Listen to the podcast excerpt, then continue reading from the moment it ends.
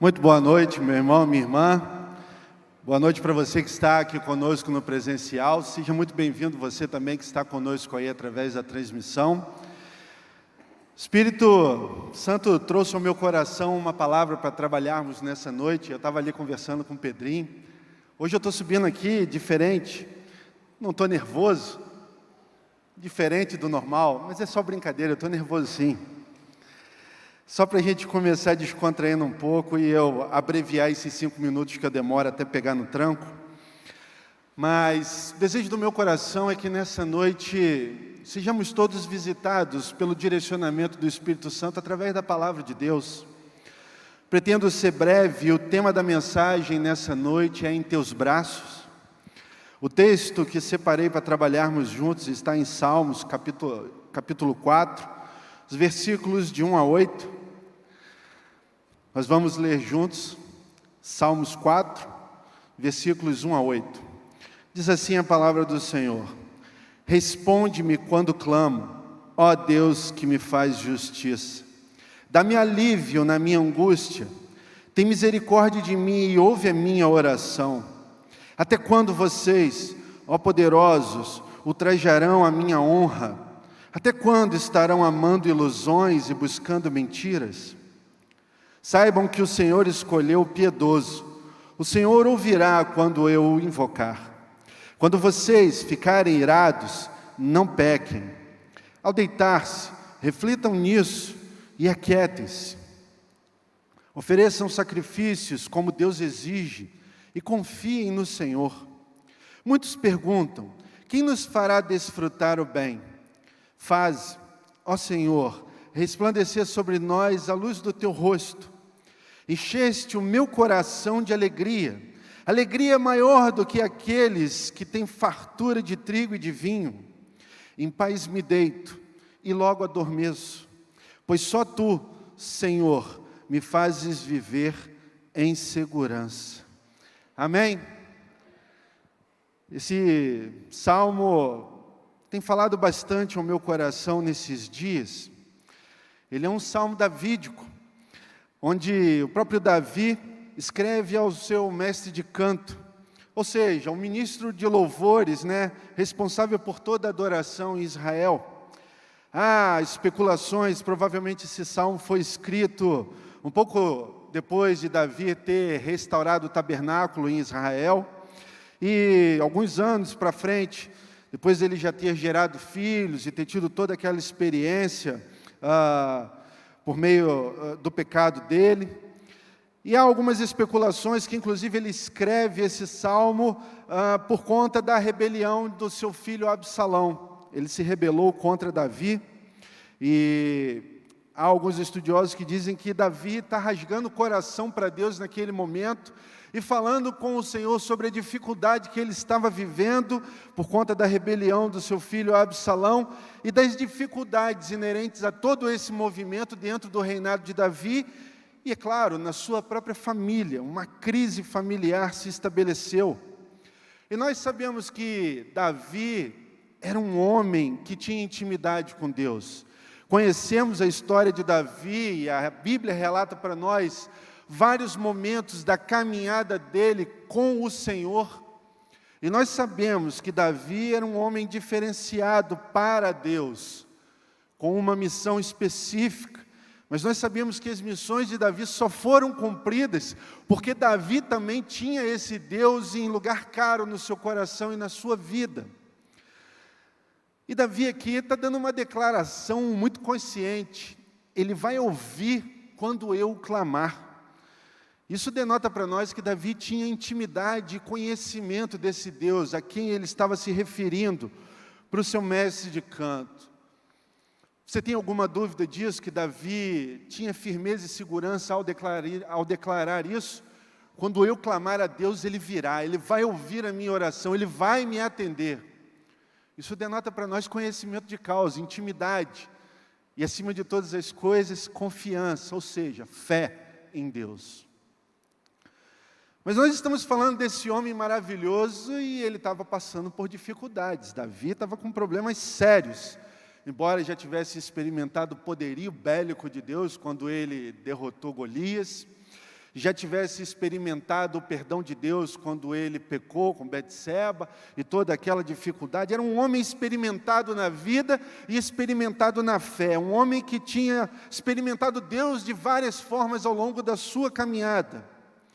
Um homem segundo o coração de Deus, estava passando por problemas. Fica tranquilo. Muito legal quando a gente percebe essas coisas, porque a gente não está sozinho nesse negócio, né?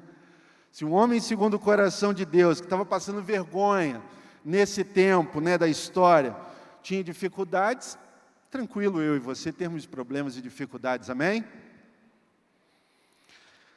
E seria trágico todo esse relato na vida de Davi se não fosse um cuidado de Deus comigo e com você, usar a vida de Davi para que eu e você fôssemos alertados a respeito de algumas coisas que são importantes para a nossa caminhada enquanto filho, filha, enquanto cidadão, enquanto chefe de família, enquanto funcionário, enquanto referencial.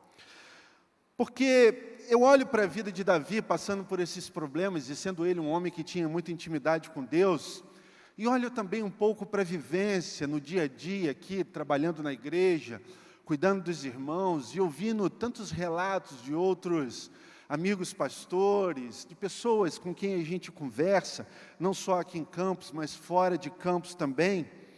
E é notório quando a gente percebe que o povo de Deus, assim como lá na época de Davi, era formado por pessoas que estavam esperando oportunidades para se dar bem e se rebelar contra Davi, sendo ainda ele um homem segundo o coração de Deus, mas também um homem como qualquer outro, como eu e você, que peca, que tem dificuldades, que tem as suas mazelas. Quando eu olho para dentro dessa realidade, eu vejo muitos tipos de pessoas. Eu vejo pessoas, infelizmente, presas à religiosidade, e por conta disso têm vidas totalmente regradas, não dão um passo fora do contexto daquilo que é dito como sendo a verdade é a verdade, é a palavra do Senhor. Existem pessoas que seguem a palavra à risca no que diz respeito à literalidade da palavra. Vidas muito regradas, vidas muito corretas. Mas quando a gente percebe a produtividade dessas vidas, a gente vê que elas não são nada eficazes. São muito corretos no discurso, são muito firmes em defender posicionamentos, mas não têm quase frutos a serem apresentados. São vidas que não são eficazes de verdade. Eu vejo pessoas se esforçando para parecerem ser especiais nos seus jargões, nos seus discursos, nas suas formas de se posicionar, nos seus discursos muito bem alinhados, mas aí diferente da outra a sua prática de vida depõe totalmente contra aquilo que ela gosta e faz força para aparentar ser. Eu vejo pessoas que usam a igreja como um trampolim para alcançar os seus objetivos pessoais, porque na igreja eu tenho destaque, eu posso aparecer. Eu vejo pessoas feridas, porque de fato entregaram seu coração para outras pessoas que disseram que cuidariam delas em amor, e na verdade conduziram essas pessoas para infernos infernos ah, existenciais, ou seja, promoveram na vida de pessoas que acreditaram nelas coisas totalmente diferentes daquelas a que se propuseram no início. Eu vejo pessoas que parecem estar longe, mesmo estando perto, e que na verdade nunca passaram de frequentar um culto. Eu vejo pessoas feridas buscando cura, salvação, perdão, mas infelizmente não conseguem encontrar, mesmo estando tão perto da fonte. Eu vejo pessoas lutando para terem uma vida correta, digna, mas que estão cansadas diante de tantas quedas, diante de tantos prejuízos nas suas caminhadas. É claro, pô pastor, o senhor está falando só das coisas ruins? Não, eu estou falando de vida prática. E é claro que existem as pessoas que estão felizes por terem encontrado Jesus Cristo, mas que também estão tristes, porque ao se encontrarem com Jesus, percebem que não dá para caminhar com Ele sem entrega. Ou seja, também não é tão simples se encontrar com Jesus, porque a todo momento somos requeridos no nosso processo de renúncia e de entrega. Pessoas que, eu faço uma analogia, estão andando no deserto e de repente encontram um oásis maravilhoso, com aquela água perfeita, mas ao invés de mergulharem na água, às vezes nem tocam nela, porque só sabem beber água de canudo. Você consegue imaginar essa situação? Desesperado, com sede no deserto, encontra um oásis, mas não toca na água, porque só sabe beber água usando canudo. Perde a oportunidade de viver coisas preciosas. Eu vejo pessoas felizes em caminhar com Jesus, mas cansadas e frustradas por caminharem sem direcionamento e sem visão. É claro, existem sim pessoas salvas, felizes, alegres, produtivas, equilibradas e saudáveis e eu não estou dizendo aquelas que tentam viver dessa forma, eu estou dizendo aquelas que verdadeiramente são. Embora essas pessoas também tenham as suas dificuldades e as suas mazelas, sabe? E infelizmente, esse grupo não é o maior número dentro da igreja. Igreja é lugar de gente doente. Amém? É lugar de gente doente. Que isso, pastor? Sim, eu e você estamos aqui. Fazemos parte desse grupo. E eu, olha, eu nem estou nesse lugar aí dos mais felizes, alegres, produtivos e equilibrados. Estou falando isso para você ficar em paz e tranquilo, não se sentir excluído. Estou junto com você na caminhada, meu irmão e minha irmã. E aí, vem uma pergunta: como nós podemos fazer para sermos então intencionais e mudar essas realidades que encontramos no seio do povo de Deus? Eu não sei se você vivencia alguma dessas coisas que eu falei, se em algum momento da sua caminhada você já vivenciou. Eu não sei que tipo de dificuldade você está encontrando nesse tempo, mas eu sei o que o Espírito Santo falou ao meu coração. E eu quero dizer para você que existe um processo esperando aqueles que desejam viver com Deus através de Jesus Cristo e com o Espírito Santo.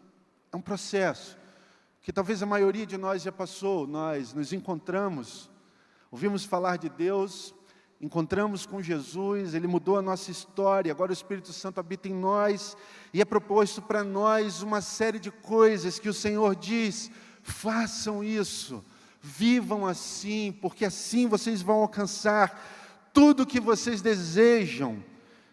Mas a gente chega no processo de receber Jesus e parece que algumas coisas emperram em nós, emperram na nossa caminhada. Eu estou falando isso porque a gente se esforça para produzir algumas coisas que parecem que são diferentes, mas na verdade não são nada. Eu não estou falando de boa vontade, gente, nessa noite, eu estou falando de assertividade. Boa vontade todo mundo tem, assertividade nem todo mundo consegue. Talvez seja um momento da gente prestar um pouco menos atenção na boa vontade e decidirmos sermos assertivos, porque é nesse lugar que a gente encontra aquilo que a gente deseja.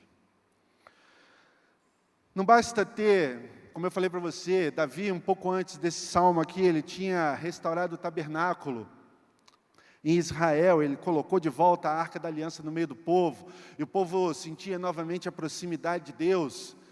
Isso foi o suficiente para Davi ficar isento de problemas, gente? Não. Acabamos de ler que nesse salmo, um pouco mais para frente disso tudo ter acontecido, Davi estava passando por problemas sérios. O que, que você está querendo dizer com isso, pastor? Eu estou querendo dizer para você, meu irmão, que não adianta você botar aquela Bíblia gigantesca na, no meio da sua sala, num pedestal, aberta no Salmo 91, como um talismã de proteção para sua casa. Não adianta você fazer isso. Sabe, não adianta você botar louvor na sua casa, no volume alto, 24 horas por dia, como se aquilo ali trouxesse uma modificação no ambiente da sua casa. Isso é tudo muito legal. Como existem pessoas, por exemplo, que botam lá aquele adesivo bonito no carro, carruagem de fogo celestial. Como se aquilo ali fosse proteger o cara, eu nem preciso fazer seguro. Ou aquele outro adesivo que a gente vê assim, propriedade exclusiva de Jesus. Como se aquilo trouxesse, né, um senso de pertencimento do Senhor. E não comum, pessoas que têm esse tipo de adesivo no carro detestam dar carona, porque gasta gasolina. Ou seja, as coisas se contradizem, não batem muito com aquilo que a gente deseja de fato demonstrar. Porque a gente vive com aquilo que de fato a gente produz, não com aquilo que a gente deseja. Então a gente precisa começar a produzir coisas que vão trazer para nós de fato satisfação. e não só intenção. Sabe, Satanás, ele não teme nada dessas coisas. Que inclusive nós sabemos que quando Jesus foi tentado no, no deserto, Satanás usou a Bíblia para tentar Jesus Cristo. E é notório dizer que ele conhece muito mais a Bíblia do que todos nós. Então, deixar a Bíblia aberta no Salmo 91 dentro da sua casa não faz diferença nenhuma, amém? Nós não precisamos de talismã. O que afasta Satanás, o que amedronta Satanás é quando você decide viver a palavra. Ou seja, não basta conhecer, é necessário viver. E para viver, tem que ter entrega e tem que ter renúncia. Só que nós estamos falando sobre dificuldades, e nessa noite a gente está falando um pouco sobre Davi, vivendo uma dificuldade no seio da família dele, e ali ele está escrevendo para o mestre de canto, rasgando o coração, porque com certeza aquele era um homem em quem Davi confiava, inclusive para conduzir né, todo o louvor e toda a adoração na cidade de Israel. E nós vemos que Davi estava com dificuldades, mas ao longo do texto a gente vai percebendo que as dificuldades existem. Mas existe algo muito mais solidificado na mente e no coração de Davi, que é o senso de pertencimento a esse Deus, a intimidade com esse Deus, a certeza de que depois de ter vivido tantas coisas, esse Deus caminha com ele, e ele ainda dá conselhos: se pecarem, não irem. Antes de dormir, pensem no que vocês fizeram. Isso aqui é sensacional. Quisera todos nós, antes de dormirmos todos os dias, fizéssemos um flashback do nosso dia e prestássemos atenção nas coisas que nós fizemos ou deixamos de fazer e tivéssemos coragem de transformar isso num hábito e pedir a Deus perdão por aquilo que nós entendemos que fizemos de errado e talvez por aquilo que nós nem tomamos conhecimento que erramos. Eu ouso dizer que a sua vida seria muito diferente, meu irmão. E eu estou falando isso porque eu sou esse cara enjoado, eu gosto de fazer isso demais. Mas em meio às dificuldades, Davi foi buscar nos braços de Deus algo que só o Senhor podia dar a ele. Davi era rei de Israel. Ele tinha o poderio bélico do exército de Israel. Ele mandava e desmandava em Israel. Mas existiam coisas que só Deus podia oferecer a Davi. E eu te pergunto, o que, que você veio buscar nessa noite, meu irmão e minha irmã? Você que está aqui conosco no presencial e você que está indo online. O que é que você veio buscar nessa noite? Eu tenho certeza que você saiu de casa com uma intenção na sua mente e no seu coração de vir aqui essa noite buscar algo. Se não nada específico, um direcionamento, algo novo de Deus, um toque de Deus diferente, algo que favoreça você na sua missão de caminhar todos os dias com Ele. O primeiro ponto do nosso sermão diz assim: Em teus braços encontramos forças para recomeçar. Eu falei sobre alguns tipos de pessoas que existem na igreja e tomara Deus que nenhum de nós estejamos incluídos naquele grupo, a não ser eu. Eu sei que eu preciso melhorar bastante. Mas, de fato, eu não sei quais foram as quedas que você teve na sua vida. Eu não sei que tipo de canelada você deu, eu não sei qual é o pecado que te aflige, eu não conheço a sua história. Conheço de alguns. Mas eu sei que o mesmo Deus sobre quem Davi estava deitando nos braços conhece você.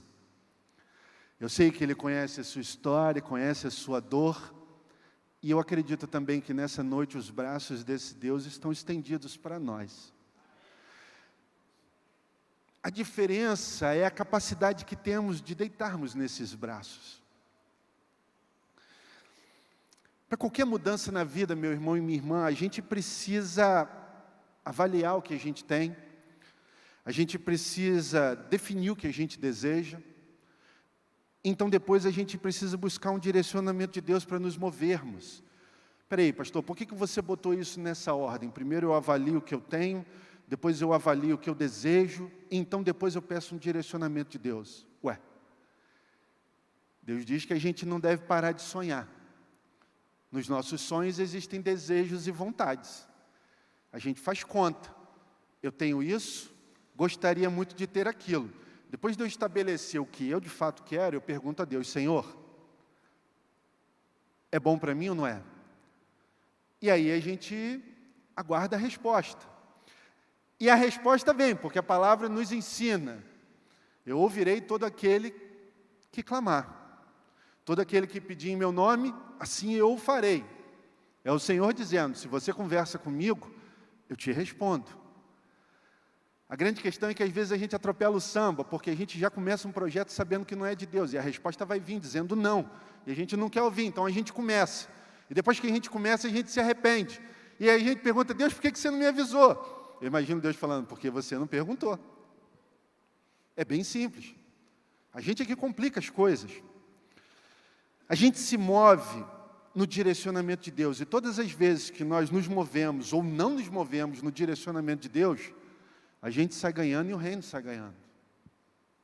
Não existe a possibilidade de nos encontrarmos com Deus em algum momento da nossa caminhada e não sermos abençoados. E você que está caminhando conosco há algum tempo, você que está matriculado no CCM, já ouviu falar em meta. A meta é aquilo que nos conduz ao alvo. O alvo é aquilo que você deseja, onde você deseja chegar, o que você deseja alcançar. Inclusive, quero fazer um, uma pausa. Última semana de inscrições para o CCM.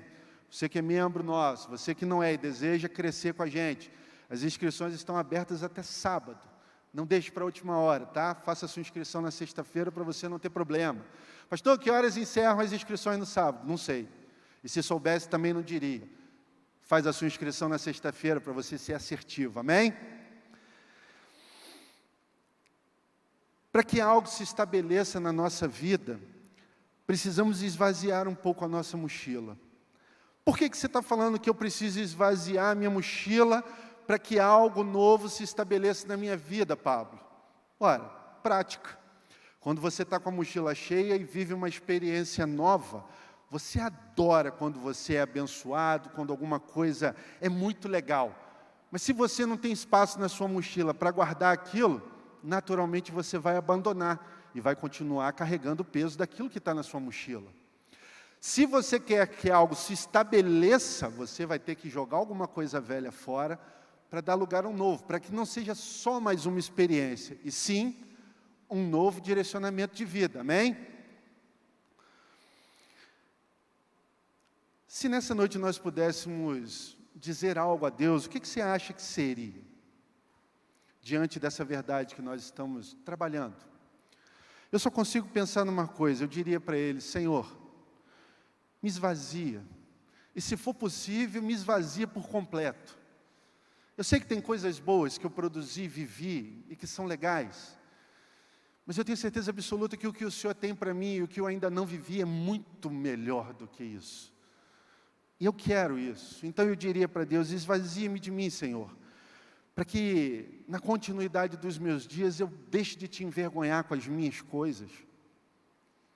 Porque nós temos uma inclinação a produzir muito mais vergonha do que alegria. É verdade ou não é, gente? Amém? Sabe, a gente não foi chamado para vencer obstáculo. Os obstáculos fazem parte da nossa caminhada. Tem muito crente desesperado para vencer obstáculo, e foca nos obstáculos, e foca nas dificuldades, e foca nas tempestades existenciais. Qualquer semelhança com aquilo que a gente está vivendo nesse tempo não é mera coincidência. Estou vendo um monte de cristão desesperado com o que vai acontecer com o futuro do país. Você acha que você foi chamado para vencer obstáculo? Responda com sinceridade aí na sua mente. Porque o que a palavra nos ensina e o que eu percebo é que nós fomos chamados para ter intimidade com Deus. E na vida de quem tem intimidade com Deus, os obstáculos são vencidos enquanto a gente está de joelho, em intimidade e em oração. É nesse lugar que a gente vence os obstáculos, entendeu, igreja do Senhor? Eu acho que está faltando oração. Eu acho que está faltando mais oração e talvez menos posicionamento nas redes sociais. Acho que a gente ganha muito mais quando a gente mete o joelho no chão e conversa com Deus. É nesse lugar que os obstáculos são vencidos. E quando a gente se levanta para viver a nossa vida, sabe aquele termo que você gosta muito de falar, justiça de Deus? Quem coloca o joelho no chão quando tem um problema, quando se levanta, vive exatamente a justiça de Deus. Já ouviu aquele louvor? Um Deus que trabalha. Eu não vou, Pedrinho, eu não vou cantar hoje. Tem aquele louvor né, que fala: um Deus que trabalha por aqueles que nele esperam. E aí? É um direcionamento de Deus para nós, colocar os joelhos no chão e orarmos, para que então, na nossa caminhada, a gente experimente a justiça de Deus. Eu sei que você pode produzir muitas coisas boas com a sua história, com a sua caminhada e com os seus braços, mas enquanto você está de joelho, Deus te direciona a fazer isso da melhor forma possível. É gastar energia naquilo que de fato gera vida e parar de perder tempo com aquilo que gera morte. Ponto 2 diz para nós o seguinte: em teus braços encontramos confiança para crescer. Então, nos braços do Senhor, nós encontramos forças para recomeçar. Você está cansado? Você está cansado? É nesse lugar que tem refrigério. É nesse lugar que tem renovo físico, emocional, espiritual e tudo mais que você imagina. É nesse lugar que tem força. E no segundo ponto, a gente encontra confiança para crescer, porque depois de ser instigado pelo Espírito Santo, vem aquele questionamento no coração: será que é de Deus? Será que vai dar certo? Será que eu sou capaz? Para crescer, a gente precisa confiar. E eu ouso dizer que é melhor confiar em Deus do que confiar na nossa capacidade. É claro que você pode fazer o seu julgamento, mas todo processo gera desconforto.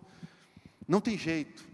Todo processo de crescimento gera desconforto. Quem é pai e mãe aqui, lá quando seu filho estava com 10, 11 anos de idade, aquele desespero, está doendo o joelho, está doendo o ombro, está doendo tudo, leva no reumatologista, leva no pediatra. Aí o médico dá aquele sorrisinho e fala assim: mãe, fica tranquila, é a dor do crescimento, natural para o ser humano, natural para o crente. Tem um monte de mãe rindo, porque já fez o papai levar o filho lá e ouviu exatamente isso. É a dor do crescimento, vai para casa que isso vai passar. É uma verdade. Todo processo gera desconforto, mas são mudanças específicas direcionadas que nos impulsam a galgar os novos desafios. Sabe, o novo normalmente nos aflige por conta das mudanças, né? Eu botei aqui mudança de CNTP e a Ana Clara falou assim para mim, papai, quem é que vai entender o que é CNTP? CNTP são as condições naturais de temperatura e pressão, né, que regem a nossa vida de forma física, são as leis da física. A gente, em algum momento na nossa caminhada, a gente chega num patamar e a gente se acostuma com o que é bom e se acostuma também com o que é ruim. E a gente passa a administrar aquilo bem, então a gente estaciona nesse lugar, acostumou com a CNTP. E de fato, para viver coisas novas, você tem que romper algumas coisas. Então, o lixo, ele te abençoa, e você vai para casa livre, leve, solto, saltitante, feliz da vida. Irmão, não é assim não.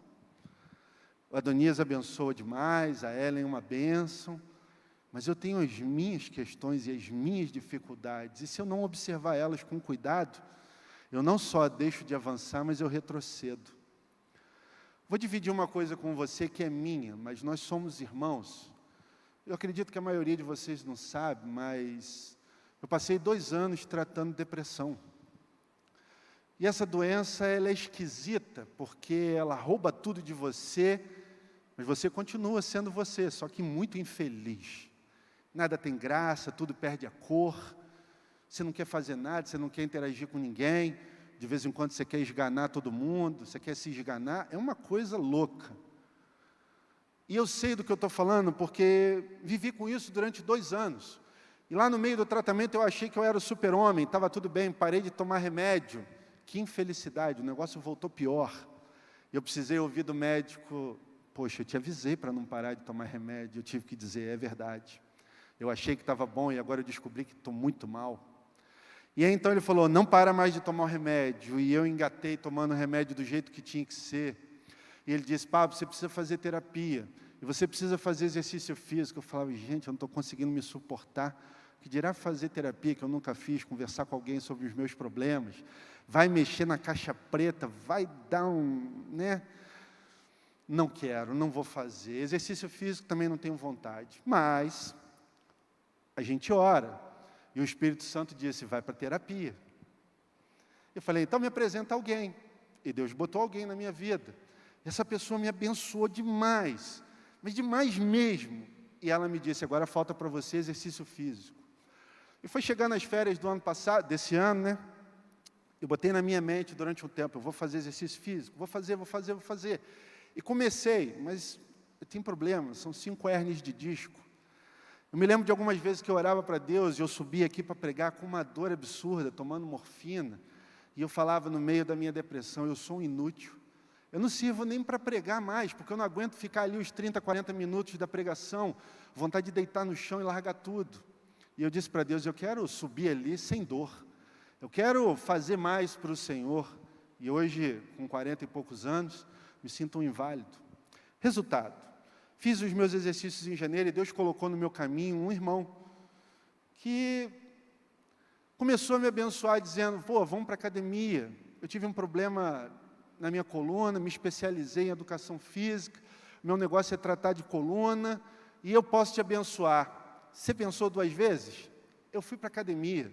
E a partir de fevereiro desse ano, eu comecei a ir todos os dias, de segunda a sexta, acordar às seis da manhã, para sete horas estar na academia e levantar peso resmungando no ouvido desse irmão que resolveu me abençoar.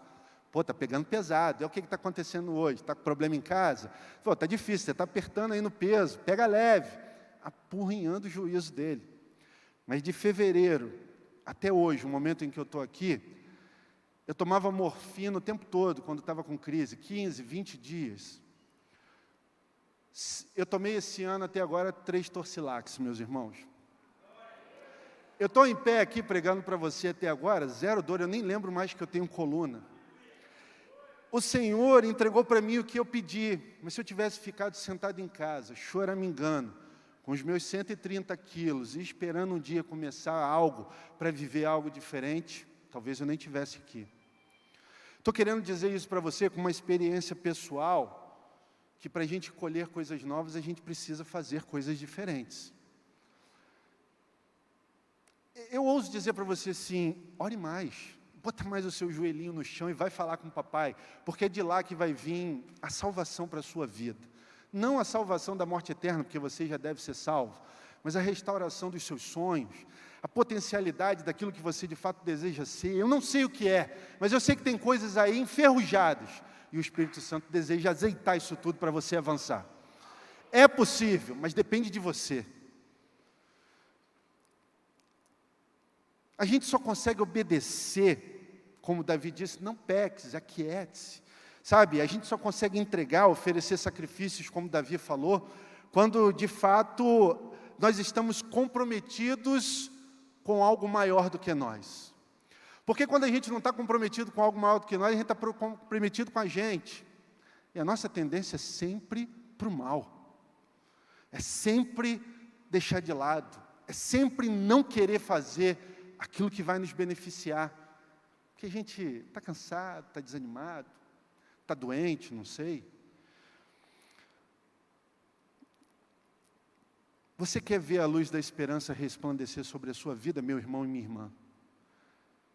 Tome posicionamento, mudança de atitude. Comprometimento se estabelece através de confiança no garantidor e na causa. Davi estava passando por problemas, mas ele confiava em Deus e ele sabia qual era o plano de Deus para a vida dele. Ele tinha fé nesse Deus. É impossível servir sem confiar plenamente. E se no primeiro momento nós pedimos para Deus nos esvaziar, agora a gente pede para Ele nos encher. Agora não é encher com as coisas velhas, é encher com a presença dEle. É encher com aquilo que Ele sabe, que de fato vai favorecer tudo o que nós necessitamos. Para que ao invés de envergonhar Ele todos os dias, a gente passe a alegrar o coração de Deus. A gente às vezes fala, eu não posso fazer nada a ponto de alegrar o coração de Deus. Será que é assim mesmo? Porque eu e você que somos imperfeitos, quando um filho nosso faz um negócio legal, a gente se alegra. Você acha mesmo que Deus não se alegra quando você faz o que é correto? Ou será que essa é mais uma mentirinha que Satanás plantou na sua mente para você perder o foco? Nós não fomos chamados para vencer obstáculos. Somos chamados para refletir a luz de Jesus. Só que para resplandecer essa luz, a gente precisa estar comprometido com Ele, e não só envolvido. Se os obstáculos foram vencidos enquanto nós estávamos de joelho orando, é tempo de nos levantarmos e nos posicionarmos para fazer diferença. Você deseja fazer diferença, meu irmão e minha irmã? Você deseja ser a diferença nesse tempo? Posicione-se. Ponto 3 diz para nós: em teus braços encontramos paz para viver. Ou seja, nos braços de Deus nós encontramos. Ah, esqueci o TDAH pitando, gente. Forças para recomeçar. Nós encontramos confiança para crescer. E agora, nós encontramos paz para viver. Quem aqui nessa noite deseja paz? Levanta sua mão aí para eu te ver. Todos nós. Uma palavrinha pequena, mas tem um valor imensurável. Teve gente que levantou as duas. Que é paz mesmo, né, irmã? Ela é totalmente factível para nós. Só que a grande questão é que muitas pessoas desejam a paz, mas nem todas as pessoas estão dispostas a pavimentar o acesso a ela. O que, que eu estou querendo dizer para você nesse exato momento? É você quem constrói a sua paz. E o momento em que a gente começa a construir é quando a gente está de joelho no chão, porque quando a gente se coloca de pé, é de fato para alcançar a paz. O que mesmo que impede você de alcançar a paz? Vamos destruir esse gigante nessa noite. Papai está aqui. Todo esse poder que estava à disposição de Davi está à nossa disposição. E eu quero te dizer uma coisa: Davi era um homem segundo o coração de Deus, mas o Espírito Santo dele, de Deus não estava dentro de Davi, como está dentro de você. Isso diz para mim que nós podemos ir muito além. E é muito além mesmo. A verdade é que nós podemos contar com o amor de Deus em todos os momentos da nossa caminhada a capacitação do Espírito Santo na nossa jornada de recomeço, de começo, se você está aqui nessa noite e está entendendo o recado do Espírito Santo e ainda nem entregou sua vida para Jesus e quer fazer isso hoje, hoje é o dia, aliás, hoje é a noite. Nós precisamos desse esvaziamento para que nós fiquemos longe do lugar de tudo aquilo que nos trava e que, para que nós possamos desenvolver mais intimidade com Deus. Ou seja, nós precisamos construir, construir a certeza de que pela confiança nós seremos preenchidos por Ele. Você está afim nessa noite de abrir a sua mochila e botar para fora o que você sabe que não é dele? Aquilo que você tem certeza absoluta que foi você que colocou aí? Estou falando de pecado, gente. Estou falando de posicionamento contrário. Estou falando de vergonha a Deus, de vergonha para você, para sua casa, para sua família. Só encontra essa segurança quem já decidiu se entregar realmente a Jesus, não como uma opção, mas sim como um estilo de vida. Sabe? Ah, ao tomarmos as decisões corretas, nós percebemos que a gente perdeu muito tempo em volta das decisões erradas. É ou não é? Porque eu tenho certeza que eu estou falando para pessoas que já martelaram muitas e muitas vezes em decisões erradas, e quando resolveram mudar e tomar a decisão correta, percebeu, puxa vida, por que, que eu não fiz isso antes? Você tem essa experiência na sua caminhada, mas é engraçado porque a gente insiste em permanecer errando. Pastor, mas é tão difícil saber a coisa certa? É não. Vai orar, vai ler a Bíblia, vai se ocupar daquilo que vai te fazer crescer vai se matricular no CCM, vai fazer parte de uma cela, vai ajudar o pessoal da sua cela. Deixe de ser sem vergonha e querer ficar sentando só para consumir. Faz alguma coisa nesse tempo para tornar a sua vida útil. Para de lamber as suas feridas e vai avançar no quesito de ser feliz e construir felicidade para você e para todo mundo que está ao seu redor. Quando a gente faz isso, a gente alegra o coração de Deus, porque Ele não quer ver você aí preso, enjaulado nesse lugar, não. E eu quero te dizer, todos os problemas têm solução, até a morte. A morte não vai vencer nenhum de nós, nós já vencemos ela. Que mesmo que não tem solução para você, tem solução. Se a gente não acordar para isso, nós vamos passar essa curta vida correndo atrás do vento. E quando chegar ao final da nossa vida, talvez a gente não tenha tanta coisa legal para contar ou para viver. Você já parou para agradecer a Deus tudo que Ele tem feito por você nesse tempo, meu irmão e minha irmã? Nós passamos por um período de pandemia que foi horrível para o mundo, mas nós estamos aqui. Infelizmente, muitas pessoas não tiveram essa oportunidade que Deus deu a você. E o que é que você tem feito com isso tudo? Voltou para os mesmos lugares de antes da pandemia? Você tem valorizado da forma correta o investimento de Deus na sua vida? Como é que você pretende responder essa pergunta? Talvez você diga: envia-me a mim, pois agora, depois de ouvir isso tudo, Senhor, eu decido me esvaziar de mim, para que o Senhor me preencha, para que eu esteja apto a viver a minha vida com plenitude, de forma que, enquanto o Senhor se alegra em caminhar comigo todos os dias da minha vida, desde o momento em que eu acordo até o momento que eu vou dormir, o pote do Senhor se enche de alegria ao me ver avançar com o Senhor, com as suas coisas. Quem de nós não deseja ser feliz? Talvez nessa noite você precise abrir um pouco mão da razão para encontrar a felicidade. Talvez você precise mudar alguns conceitos para começar a fazer coisas novas. Primeiro por você, porque se você não se ama, como é que você pretende amar o próximo? Se você não se ama, se você não se valoriza, como é que você pretende valorizar o amor de Deus por você?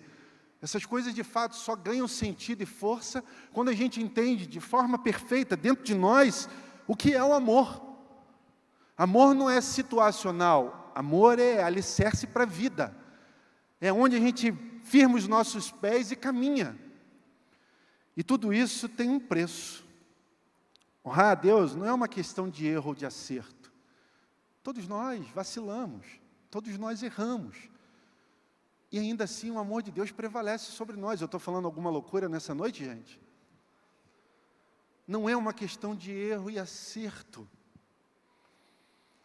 É uma questão de entrega racional. Não é sobre ter medo de entregar. É sobre ter medo de não entregar. Você não deve entregar o que você tem de valioso para qualquer um. Isso é inteligência. Mas se você não entregar o que você julga ser mais valioso na sua vida para Deus, isso é burrice. Porque de fato quem protege aquilo que a gente ama é Ele não somos nós. Quem cuida de nós é o Senhor. A questão nunca foi ser melhor do que o outro. Para de olhar para o seu vizinho, para de olhar para o irmãozinho e querer ser melhor do que ele. Nós não estamos competindo com obstáculos, que dirá com o próximo. Use o que o seu irmão tem de bom para abençoar a sua vida e fornece a ele o que você tem de bom na sua para abençoar a dele. É assim que as coisas devem ser. Ah, mas Fulano não merece o meu investimento. Você merece o investimento de Deus? Nós devemos viver, por exemplo, o maior exemplo que nós temos foi a entrega de Jesus por nós, e nós não merecemos isso. A gente precisa reparametrizar as coisas, sabe? Nós não estamos numa corrida pelo primeiro lugar, e eu afirmo isso para você. Nós não estamos numa corrida pelo primeiro lugar, porque a palavra do Senhor né, nos ensina que os últimos serão os primeiros e os primeiros serão os últimos. Eu quero dizer uma coisa para você nessa noite. Talvez nós estamos entendendo nesse exato momento que nós somos os últimos. Por entendermos isso que a gente acabou de conversar agora. Eu posso ouvir um glória a Deus se você entendeu isso que você é o último? Porque é exatamente nesse lugar que nós desejamos estar e devemos estar. Porque se nós fomos os últimos, ao percebermos isso tudo, a partir desse momento, nos tornamos os primeiros a sermos capazes de mudar a nossa realidade de vida. É privilégio de quem está na presença de Deus. Lá fora tem um monte de gente correndo atrás de um monte de doideira. Vão chegar em último lugar. Se hoje descobrimos que éramos os últimos, mas por causa da presença dele nos tornamos os primeiros, já ganhamos a nossa vida. Temos que agradecer a Deus, pois Deus deseja honrar a gente no lugar da nossa vergonha. Eu sei que você se esforça para caramba num monte de coisas para tapar o buraco da sua vergonha. Nós entendemos nessa noite que há um processo. Processo aí para os braços do Senhor. E nos braços do Senhor ganhamos forças para enfrentar a nossa vergonha. Ou seja, força para recomeçar. Não tenha medo da sua vergonha, tenha medo de continuar escondendo ela. Ela está matando você e os sonhos de Deus na sua vida. Sabe, nos braços do Senhor, nós ganhamos força para é, crescermos. E só cresce quem enfrenta as suas vergonhas, só cresce quem enfrenta os seus problemas. Quer servir muito a Deus? Mata a sua vergonha e destrói os seus problemas. Aí então, aí então você vai ser livre para voar, para crescer. Ah, mas eu quero pular as etapas. Vai dar ruim, irmão. Não vai prestar, vai ser mais ou menos isso aí que você está vivendo. Meia boca.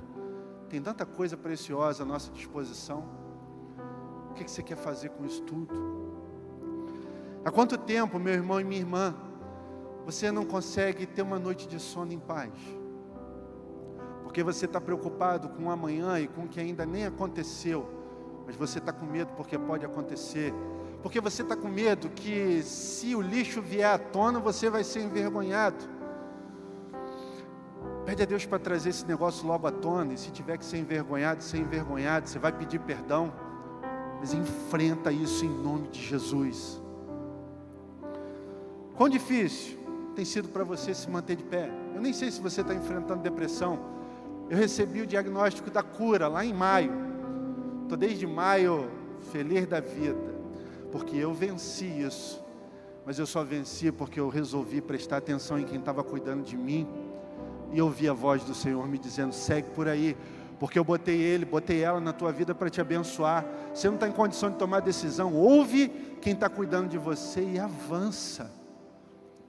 Às vezes a gente precisa de um estímulo, talvez essa palavra nessa noite seja o estímulo que você precisa. Sai desse lugar em nome de Jesus para viver algo novo. É necessário encarar o processo. Não tenha medo, porque o amor de Deus lança fora todo medo. Nós estamos nesse lugar aqui, aí onde você está no online, é Ele que está conosco, é a presença dEle que já invadiu o lugar onde a gente está aqui e aí no online. Ou você vai deixar para pensar nisso no dia que for favorável? Talvez você não tenha tempo para repensar em algumas coisas, que nessa noite o Espírito Santo está trazendo à sua mente e ao seu coração. Eu não sei se você percebeu, eu já falei, Papai está aqui com a gente nessa noite, está aí com você. Aonde você estiver vendo essa mensagem, ou em qualquer momento que você estiver assistindo ela. E Ele já está aqui há algum tempo, e Ele preparou essa noite para falar ao seu, a sua mente e ao seu coração. O que você deseja dizer a Ele? Eu não sei se você precisa nesse momento começar uma caminhada de joelho no chão com Deus. Se você está aqui ou aí no online, você precisa se ajoelhar, se ajoelhe agora. É você e Ele. Ou talvez você já tenha ajoelhado muito e já teve os direcionamentos de Deus para a sua vida. E mesmo agora estando de pé, você não tem coragem. Então fica de pé. Fica de pé e diz para o Senhor: se o Senhor pode, faz algo diferente para que eu também acredite e avance em Teu nome. A palavra de Deus diz para não fica preocupado com o que eu estou falando, não, eu estou te desafiando mesmo. Porque a palavra de Deus nos ensina: fazei prova de mim e verás. Seja intencional, abra o seu coração e seja honesto com Deus nessa noite. Você sabe o que você precisa dizer para Ele. Os braços de Deus estão aqui disponíveis para nós, para ouvir a tua oração. Não só para ouvir a tua oração, mas para te abraçar e dar aquele, aquela apertada e dizer: vai fundo, eu estou contigo.